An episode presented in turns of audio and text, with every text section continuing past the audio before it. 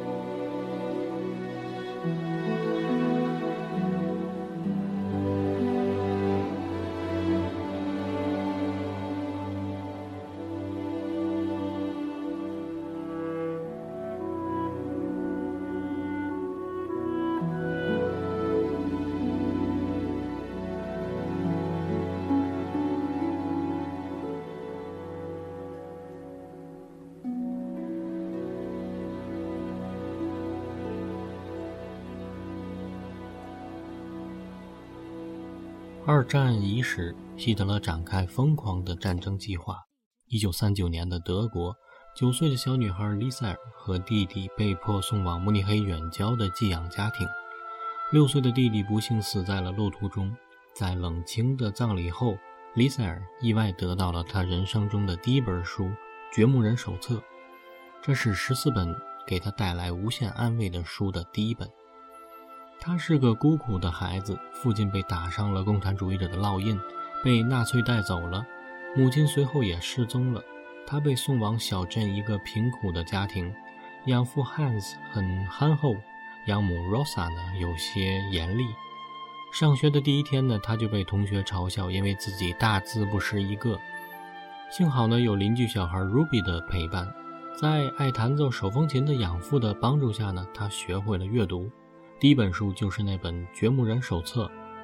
身为油漆匠的养父 Hans 贴心地为他在地下室的墙上粉刷出一片黑板，让他每天把学会的字写在墙上，地下室也就成了他的自习室。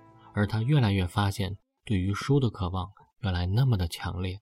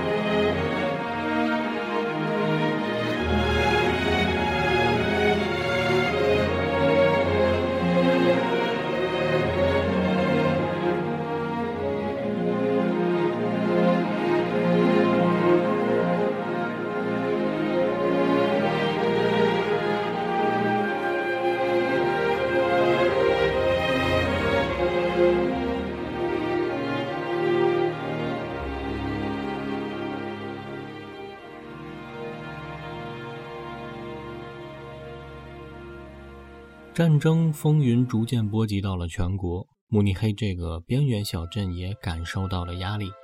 全国上下开始了对于犹太人的清剿。一天深夜，一个男青年踉踉跄跄地来到了这个家，养父和养母悄悄把他藏在了地下室，并且严肃地告诉丽塞尔，对谁都不能说，哪怕是最好的朋友 Ruby。这个男青年叫做 Max。他的父亲呢是养父 Hans 的救命恩人，所以尽管他是个犹太人，尽管这个家连自己的家人都吃不饱肚子，但是 Hans 毅然决然地决定收留他，连平日里严厉的养母 Rosa 也没有反对。他细心照顾着 Max，叮嘱 Lisa 守住秘密，一丝不苟地做着换洗衣服的工作维持生计。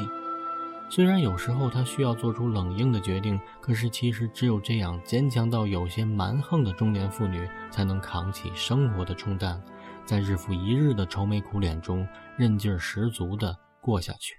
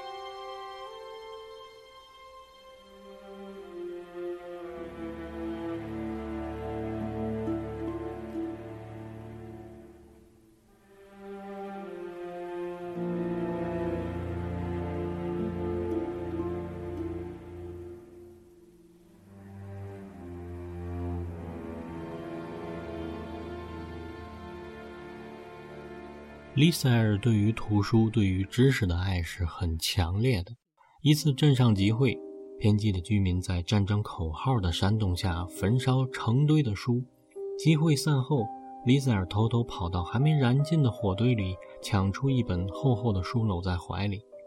这一切都被镇长夫人看在眼里。有一次，丽塞尔在帮 Rosa 送洗好的衣服给镇长家时，镇长的太太邀请他进入自家的图书馆。整间房屋的图书让丽塞尔激动不已。镇长夫人邀请他在这里看书，一方面被他热爱书的举动所感染，另一方面呢，大概也是为了缅怀同样爱书的自己的儿子。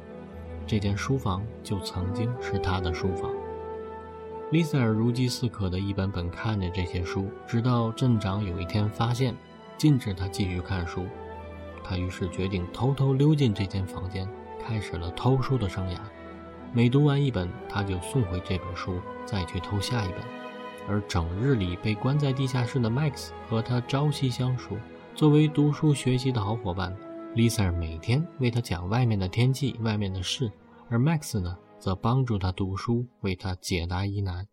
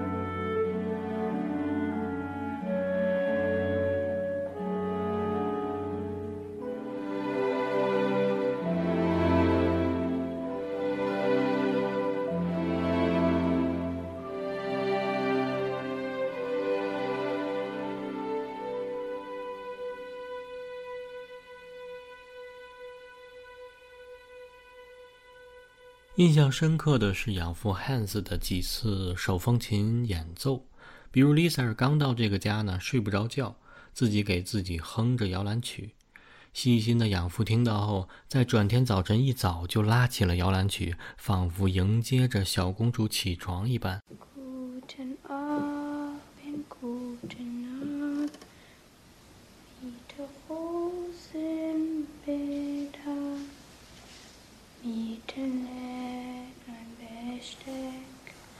Erste wieder geweckt.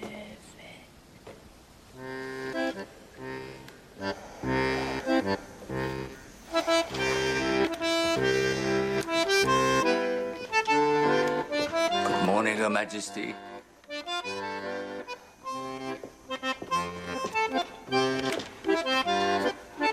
Would you stop that racket?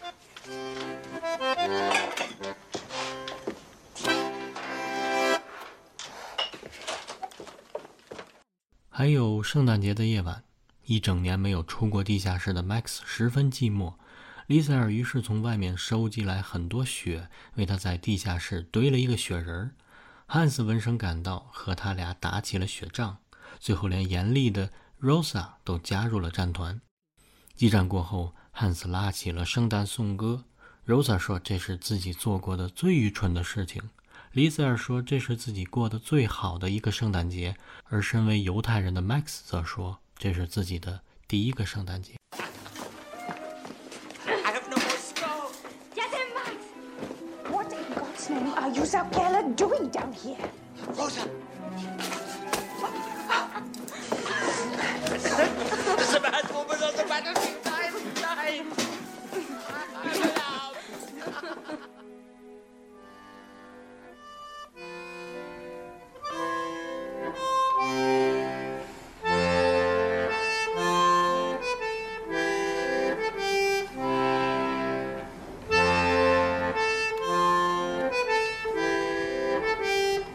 This is the stupidest thing that I have ever done. And look how happy you are.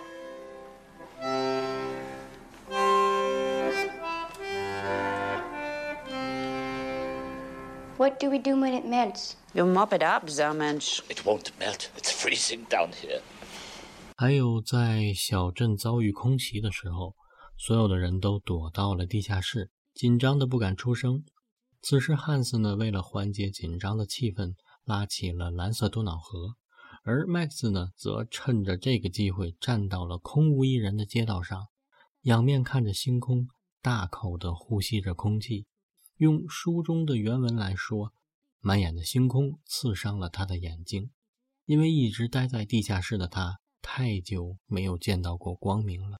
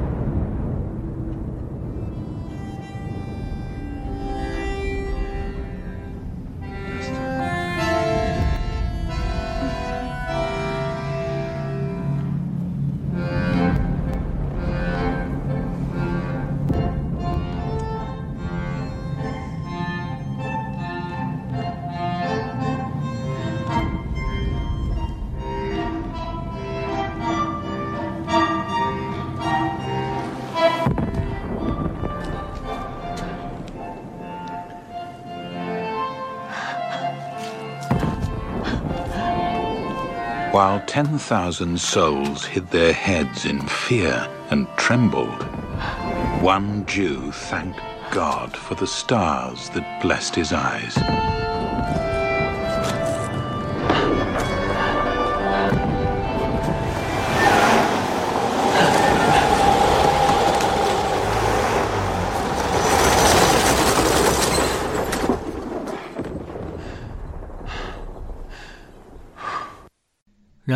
情势越来越危急，Max 最终还是要离开这个家。